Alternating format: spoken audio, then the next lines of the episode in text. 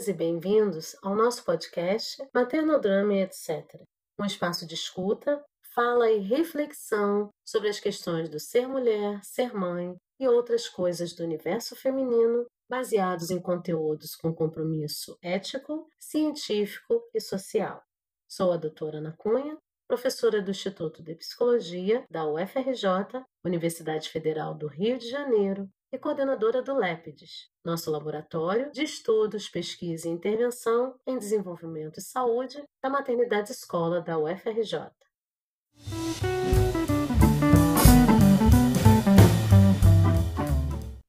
Olá, meu nome é Mariana Araújo, eu sou estudante de psicologia na Universidade Federal do Rio de Janeiro e estagiária do LEPIDES.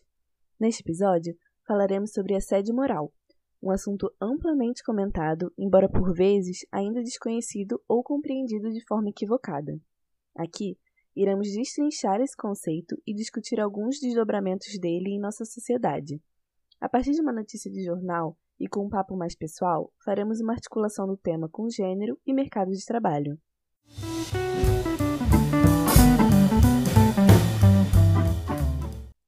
Para tratar sobre assédio moral, precisamos entender o significado da palavra assédio, já que geralmente ela tem duas conotações: uma que se refere a conteúdos sexuais e a outra relacionada a aspectos morais. Segundo a Cartilha de Prevenção ao Assédio Moral do Tribunal Superior do Trabalho, TST, trata-se da exposição a situações humilhantes ocorridas repetidamente e que levam ao adoecimento físico e psíquico. Além disso, esse tipo de assédio contamina não somente a vítima, mas toda a sua rede de relacionamentos. Caracteriza-se, então, por um tipo de violência psicológica, com acusações, insultos, gritos, humilhações públicas, propagação de boatos, isolamento, recusa na comunicação, fofocas e exclusão social, com o objetivo de desestabilizar emocional e profissionalmente a vítima.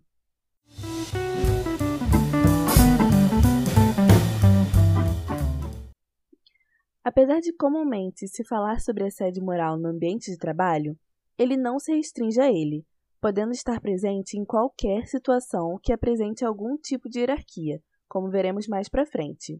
Segundo Freitas, geralmente o assédio moral começa por um abuso de poder, seguido por abuso narcísico, no qual as agressões fazem com que a pessoa perca sua autoestima, podendo chegar inclusive ao abuso sexual.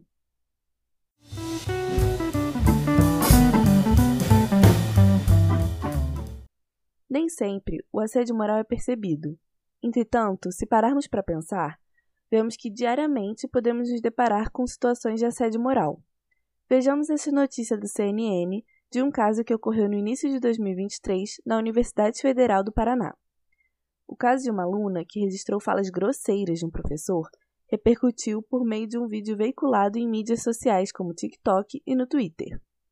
Frases como: O trabalho de vocês está uma merda Pega alguém da equipe e escreve essa p. Vai lá e datilografa essa p. A aluna relata que a situação trouxe sérias repercussões para sua saúde mental. Você adoece depois de seis anos nessa. Outros exemplos da fala do professor diz: Você vai me dizer o que eu tenho que fazer? Eu mando nessa merda. Eu dou as ordens, eu dou o sentido. Podem ser observados no vídeo em que ele aparece também fazendo gestos explícitos de socar uma mesa. Esses são apenas exemplos de situações de assédio moral. No caso na escola, onde a violência proclamada pelo professor, cuja identidade não foi revelada, é exibida dentro de uma sala de aula.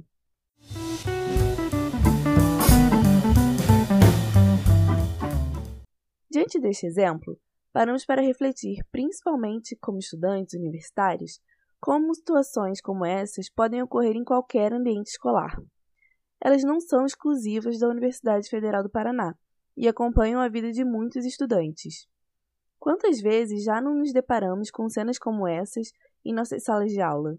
Eu mesma já vivenciei esse tipo de agressão quando ainda estava na escola. Na época, não rotulei essa situação como assédio moral, mas agora entendo a gravidade desse tipo de violência. O assédio moral na relação professor-aluno normalmente é banalizada, negada e ou reduzida a uma relação de dominação desprezo, desqualificação, palavras ameaçadoras, diretas ou indiretas, exigências desproporcionais, palavrões e até insultos evidenciam a violência verbal e psicológica a que podemos estar sujeitos, mesmo sem saber. Importante que a vítima tenha coragem de denunciar, sem se sentir intimidada ou se colocando num lugar de inferioridade.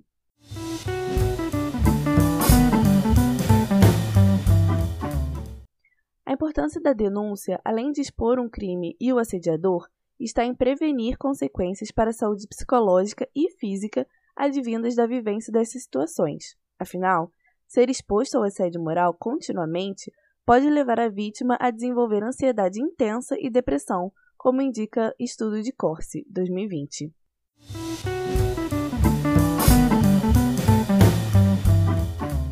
Refletindo sobre esse tipo de violência, não é incomum perceber que o assédio moral muitas vezes se soma ao assédio sexual, sofrido principalmente por mulheres. Principalmente no trabalho, as relações de poder são cruciais para se entender o assédio moral. Como as pessoas lidam com as hierarquias e o status no ambiente de trabalho revela os meandros do assédio moral, sustentados por forças entre grupos majoritários contra minoritários, sendo esses últimos vítimas dos abusos de poder. Nisso, a dimensão de gênero é fundamental para se compreender o assédio moral, já que as relações sociais são desiguais quando associadas à divisão sexual do trabalho. Isso tudo é perpetuado pelas desigualdades entre homens e mulheres na sociedade capitalista, algo que todas nós já podemos sentir em certa instância. Essa divisão sexual do trabalho, além de uma histórica supervalorização do trabalho masculino em relação ao feminino, são fatores que se unem a um número elevado de casos de assédio sexual cometidos contra mulheres. Infelizmente, esses casos ainda são subnotificados, embora sejam muito significativos os efeitos psíquicos desse tipo de abuso.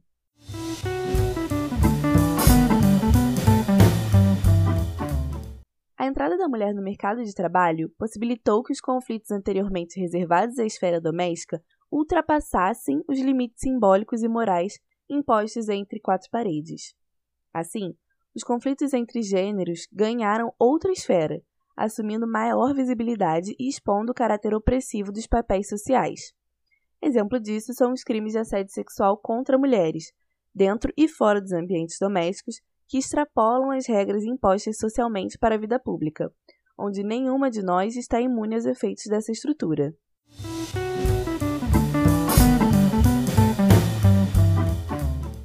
Há também uma assimetria no tratamento das situações de assédio moral e sexual pois nem sempre o agressor, que em sua maioria são homens, é quem tem sua conduta legalmente julgada. Fato tão comum e frequente que faz com que a vítima desses assédios busquem se afastar das situações que lhes causam embaraço ao invés de confronto direto. Já que estar perto do agressor pode conduzir a uma nova oportunidade de assédio. Embora isso possa, de fato, ser uma saída para evitar a exposição vexatória, muitas vezes a vítima passa, assim, a ter sua vida em julgamento passando ela a se sentir e ser tomada como culpada. Quantas de nós já não incentivamos argumentos como você deve denunciar, é o seu direito e dever, por você e pelas outras vítimas, e ficamos inconformadas quando a vítima se nega a denunciar. Entretanto, quando chega a nossa vez, acabamos por nos sentir também coagidas.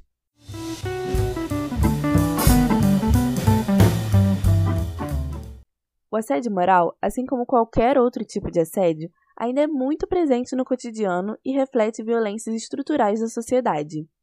Infelizmente, as práticas de assédio ainda encontram suporte no preconceito, na desinformação e em valores como machismo, sexismo, além de outros, que impregnam as condutas e relações sociais.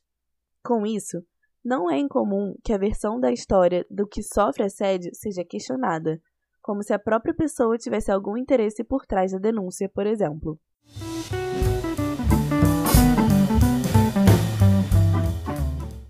Fato é que o assédio pode ser ainda mais complexo. Para autores como Kierkegaard, as relações de classe e as sociais de sexo não funcionam de forma homogênea em todos os setores, nem nos diferentes níveis sociais. Por isso, a situação é complexa e muitos fatores precisam ser levados em consideração ao analisar os fatos. No caso da assédio contra mulheres, quer seja em casa ou no trabalho, a necessidade financeira pode ser um dos fatores para que elas permaneçam caladas, suportando humilhações no emprego ou aguentando violências domésticas.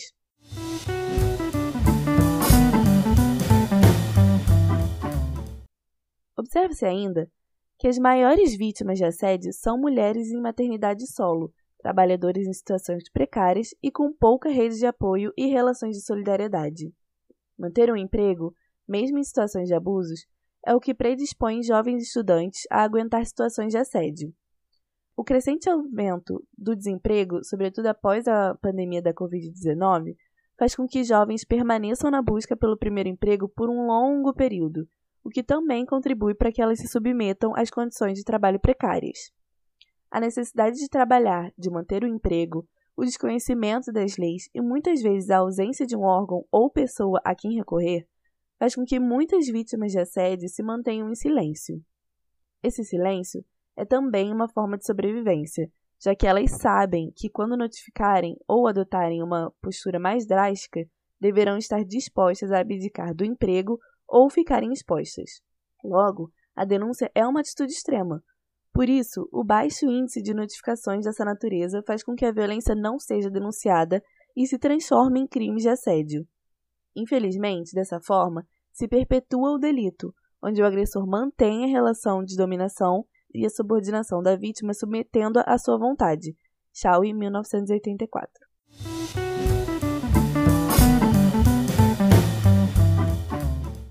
Esse foi nosso episódio de hoje, em que abordamos o tema assédio moral.